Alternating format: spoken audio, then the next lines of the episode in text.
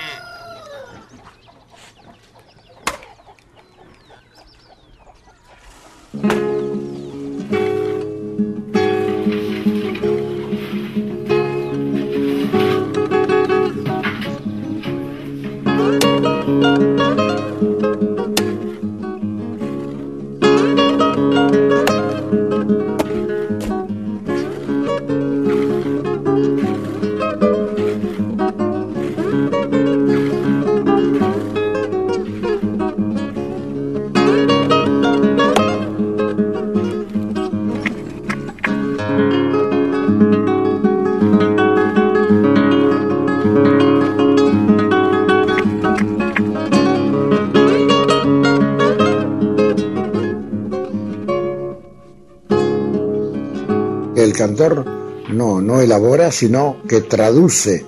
Es un mensajero de, voces que le llegan. Él, traduce lo que la tierra le dicta, lo que le va, le va dictando la tierra. A través de, la propia vivencia, de la experiencia, de, a través de muchos. Por aquello de que el, el, hombre, cuando, el hombre cuando inventa un verso o, o una oración o un pensamiento, Recién entonces se vuelve multitud, mientras tanto es un solitario. ¿no? Recién se hace mucha gente, él se hace muchedumbre cuando expone algo, algo, de, algo denso y profundo, algo que tiene tercera dimensión, ya no es él, ya es, es él más muchos otros que coinciden en la pena, en el dolor, en la gracia, en la rebeldía, coinciden con ese pensamiento lanzado por alguien alguna vez.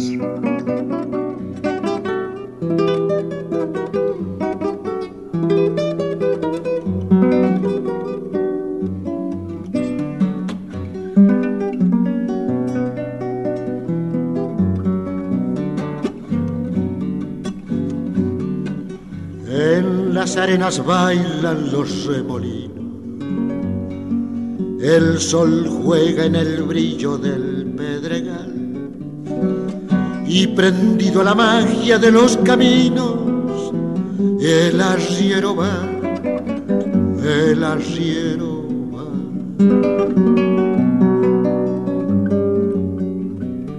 Las penas y las vaquitas se van por la misma senda, las penas y las vaquitas se van por la misma senda las penas son de nosotros, las vaquitas son ajenas. Las penas son de nosotros, las vaquitas son ajenas. Los poetas van adelante de los demás. Siempre el poeta está adelantado de los demás por razones de su, de su estro poético, de su locura, que no es desviación, sino horizonte alcanzado antes de tiempo, tal vez por ejemplo, el vate se le decía a los poetas, ¿por qué? Porque los poetas vaticinan. Los poetas saben lo que es un vaticinio, adelantan una condición de vida, de éxito, de sueño, de felicidad o de desdicha o de desgracia o de drama con sus poemas.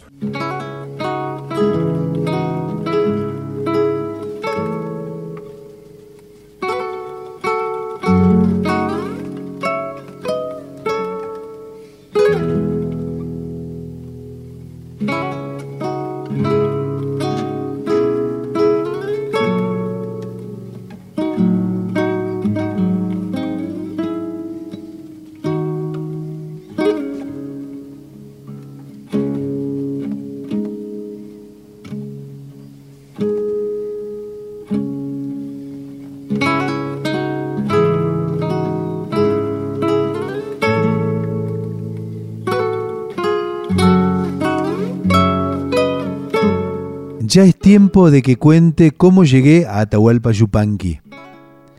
Posiblemente ustedes sepan que yo, un simple periodista de música popular, estoy considerado como un yupancólogo, en algunos ámbitos, por alguna gente informada. Otros me consideran un tangólogo, porque escribí la historia de Tanguito, el primer mito del rock argentino.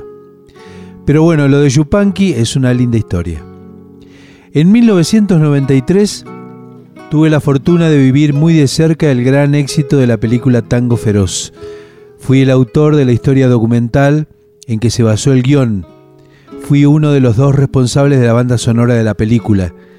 Y soy el autor del libro Tanguito la verdadera historia, que apareció simultáneamente con la película.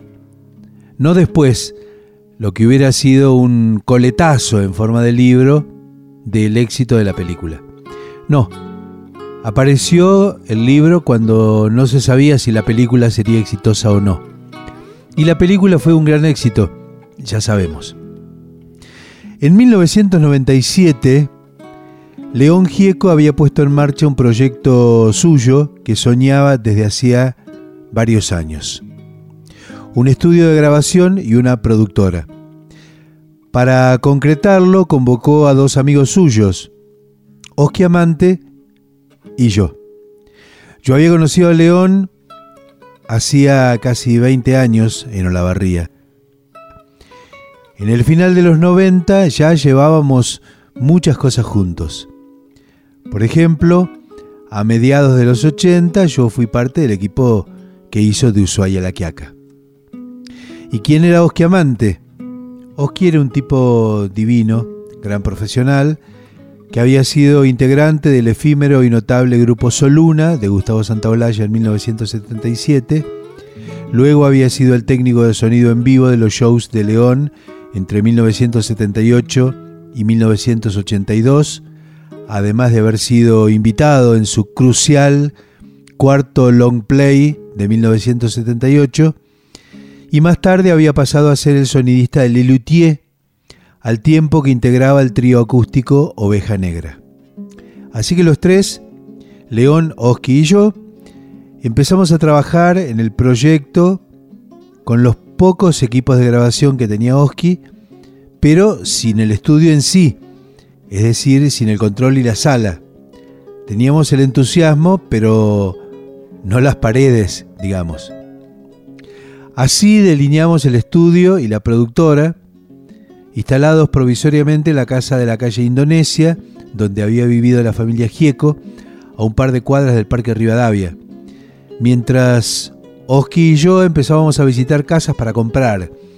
Fuimos a muchas inmobiliarias, donde se nos recibió con extrañeza. Buscábamos una casa grande, bien ubicada, con requerimientos muy precisos, con toda la pinta de quienes no íbamos a poner la plata. Porque León obviamente no iba con nosotros, porque con su presencia y obviamente con el reconocimiento y la fama que tiene, podía disparar precios absurdos. Los primeros emprendimientos que hicimos en ese periodo inicial fueron el disco debut de un niño de 13 años del sur de la provincia de Buenos Aires llamado Abel Pintos un disco del veterano y muy admirado por León, cantor cuyano, Antonio Tormo. El rescate de cintas no oficiales de León, que los tres habíamos guardado en nuestras colecciones particulares, que se publicaron a través de Página 12, en forma de una colección de siete compactos llamada La Historia Esta, y un disco en vivo de Atahualpa Yupanqui, que se podía hacer a partir de una cinta testimonial grabada en condiciones técnicas óptimas por Oski durante una gira por la costa atlántica en 1983, en la que él se había desempeñado como sonidista. Como no teníamos estudio propio, grabamos el disco de Abel en el Teatro de Ingeniero White y el de Tormo en la capilla del Centro Cultural Recoleta. Dos discos maravillosos estados con una precariedad importante. Lo otro fue más sencillo porque no necesitaba grabación, sino solo un trabajo técnico de mejoramiento sonoro. Por ser el productor de estas ediciones, fui quien se encargó de tomar contacto con Roberto Chavero, el Coya, hijo menor de Atahualpa Yupanqui. Debía pedirle autorización para publicar un disco con ese registro en vivo de su padre.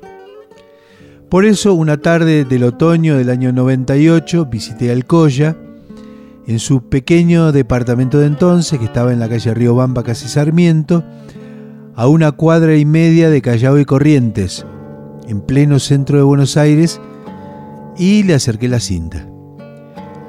Luego de habérsela entregado, nos pusimos a charlar, y durante esa charla presté atención a unas cajas de archivo de cartón marrón que tenía en unos estantes. Y ahí fue el siguiente diálogo. Y ahí en esas cajas que son tantas, ¿qué tenés, Coya? Cosas del Tata. Uy, papeles de Yupanqui, pensé. Y sentí un primer entusiasmo de pura curiosidad. Pero claro, me dije, bueno, es su hijo, es normal. Ajá, ¿y qué son esas cosas? Papeles, algunos poemas, letras de canciones, postales, muchas cartas. Uy, pensé, todas joyas. ¿Cartas? Eso me había llamado la atención. ¿Cómo era que tenía ahí cartas escritas por su padre, siendo que las cartas las guardan los destinatarios, no los remitentes? Sí, sí, cartas de mi tata a mi mamá. Son muchísimas. Debe haber miles. No, mira. El gesto de superado o no asombrado que tuve eh, duró nada, claro. Unos segundos después le pedí que me mostrase algo de lo que tenía guardado ahí. Bajó una caja y sí, eran cartas. Cartas de Yupanqui a Nenet cartas enviadas en distintos momentos, desde distintos lugares del mundo, por un hombre que viajaba mucho y le contaba cosas de su vida cotidiana a su esposa. Nada del otro mundo. Pero eran cartas de Yupanqui y cartas a su legendaria mujer, la pianista franco-canadiense que fue autora, coautora de muchas de sus grandes obras, como Chacarera de las Piedras, El Alazán, Indiecito Dormido, De aquellos cerros vengo, Guitarra dímelo tú, Chacarera del Pantano, Basta ya y Córdoba Norte, entre otras. ¿Y qué pensás hacer con todo esto? Le dije. Supongo que hay que hacer un libro. Me gustaría. Yo puedo hacerlo. Fui rápido para la propuesta. Sí. El Coya me miró sorprendido y ensayó una leve sonrisa. Bueno, dale. Al rato me fui. Y en lugar de tomar un colectivo, como solía hacerlo cotidianamente para desplazarme por Buenos Aires, me fui a pie hasta mi departamento en San Telmo. De la casa del Coya a la mía, en Chacabuco al 600, casi 20 cuadras, a pie porque necesitaba pensar. O más que pensar, procesar mi ansiedad. Al llegar, en una época en que no había celulares, lo llamé desde casa por el fijo y le dije, ¿en serio me dijiste lo del libro con las cartas? Sí, claro. Unos días después volví a reunirme con él para firmar el convenio por el disco que finalmente se editó como Atahualpa Yupanqui Buenas noches compatriotas. Y hablamos del libro y le dije que iba a buscar una editorial grande para que el proyecto fuese posible. Pero antes de tocar una sola carta quiero ir al cerro. Tengo que pedir permiso, le dije. Está muy bien, dale nomás. Viajé a Córdoba un sábado Paré en el departamento de una periodista amiga y al otro día fuimos con mi hermano al Chateau, hoy Estadio Kempes, a ver un partido de Boca con Belgrano. El lunes tomé un ómnibus y fui a Cerro Colorado con otra amiga, la cantante Paola Bernal, cordobesa de Cosquín, a quien había conocido unos años antes a través de Fabián Matus, el hijo de Mercedes Sosa. Recuerdo que bajamos en el pueblo y que después de preguntar a unos lugareños cómo hacíamos para llegar a nuestro destino, fuimos a pie hasta Agua Escondida, la casa de Yupanqui y Nenet. Debimos haber parecido dos mochileros interesados en la leyenda Yupanqui.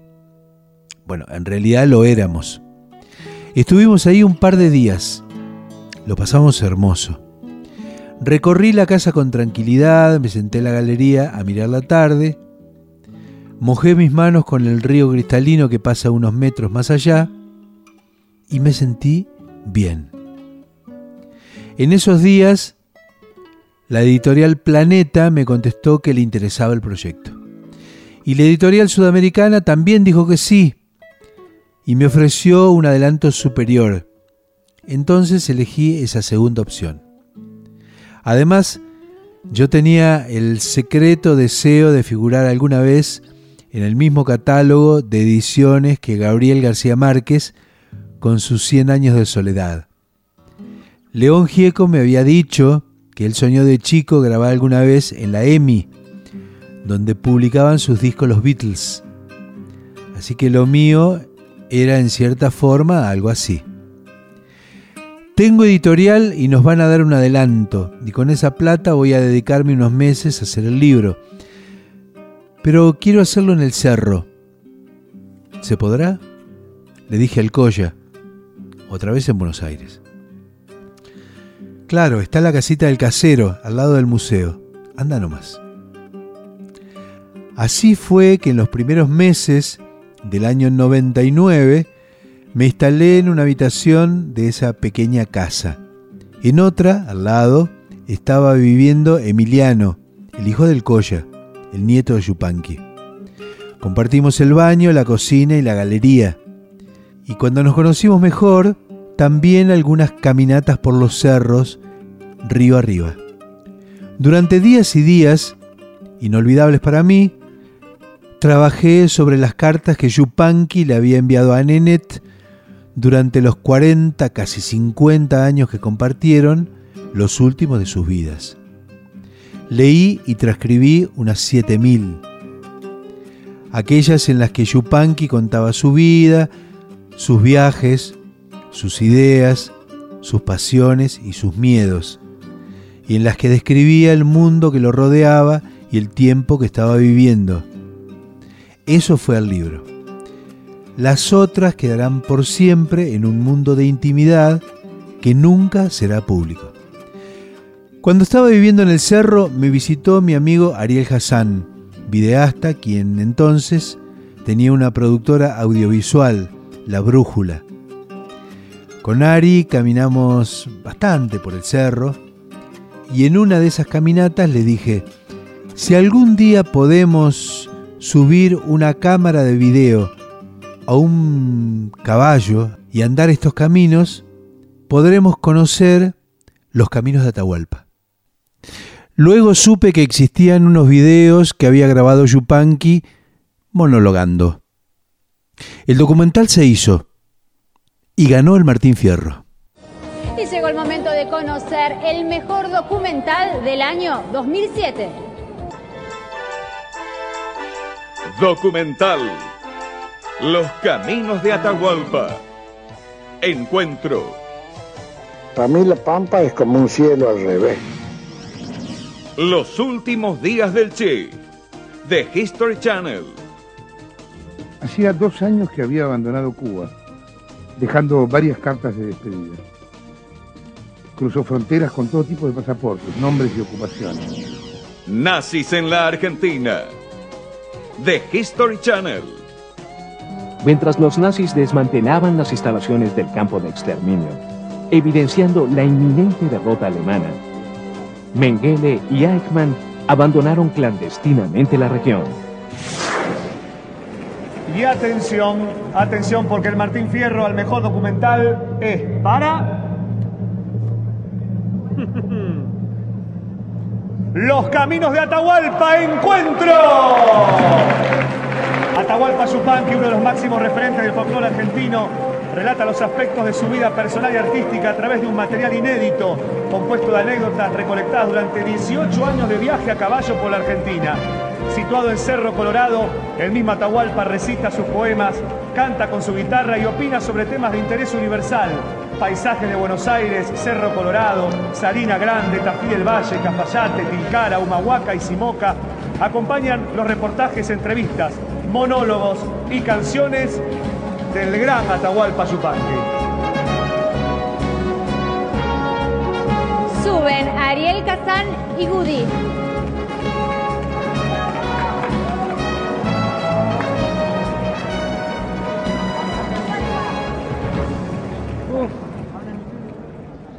Qué nervios. ¿eh? bueno, muchas gracias Aptra, muchísimas gracias por este reconocimiento a Atahualpa Yupanqui, muchas gracias.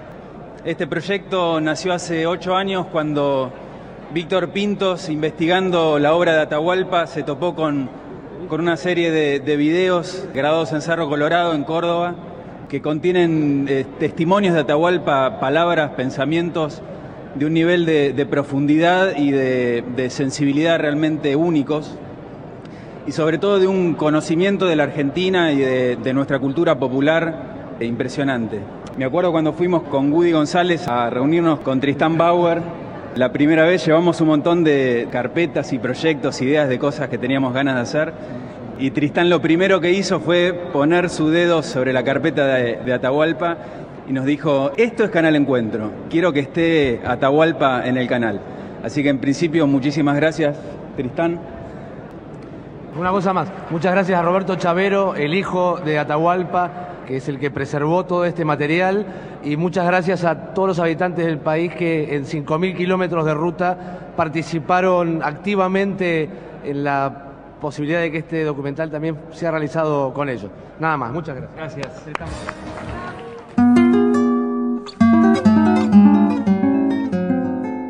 Si me veis mirando lejos, abrazado a la guitarra, es que voy sobre la mar, sin aire, ni cielo, ni agua. Y cuando miro el oscuro madero de mi guitarra, seguro es que voy rezando por una patria lejana. Mi mano en el diapasón se afirma como una zarpa es que voy gritando cosas que me dicta la guitarra.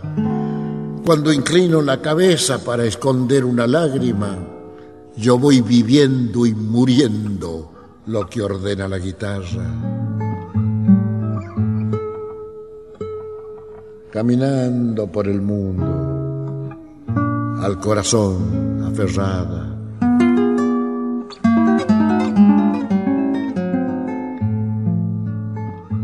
¿Cuál será mi misión? Tal vez caminar por el mundo para que los demás no hagan como yo, o los demás no lleguen al olvido, no echen al olvido el, el canto popular que para mí significa una cosa muy importante, muy, muy importante y definitivo. No tenía un sentido patriotero, absolutamente, no. Para mí no era trascendente, sino una necesidad de una, de una misión, de hacer algo hacer algo por eso. Así como por aquello de que quien ofende a otro me ofende a mí. Bueno, la misma cosa. No se piensa mucho, se hace. ¿No? Eso lo hacía yo. Eso lo hacía yo.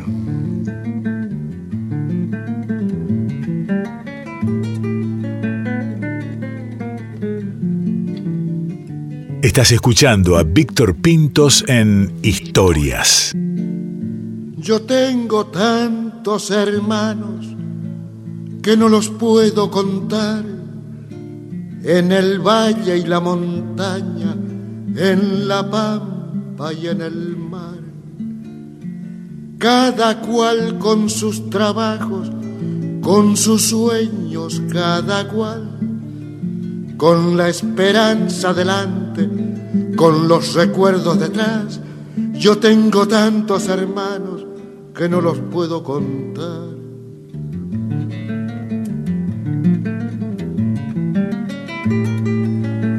Una mañana sin aire, sin viento, un grupo de nubes como algodones esponjados así a lo largo de un kilómetro o más, o, dos, nubecitas que no se, no, se, no se decidían, el viento no las llevaba ni hacia arriba ni hacia abajo, ni, ni las movía, quedaban quietas.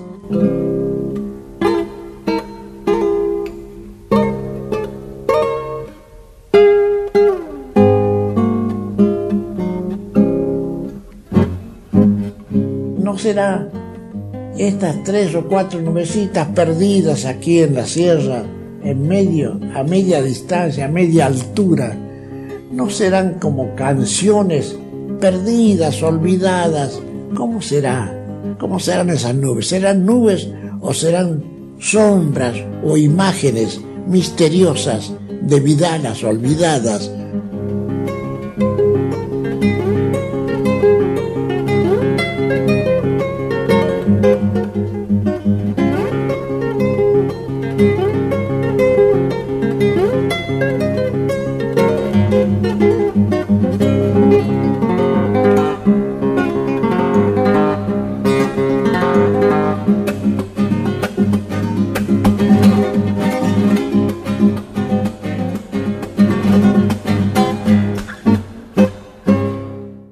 Historias. Un podcast original de Nacional Folclórica.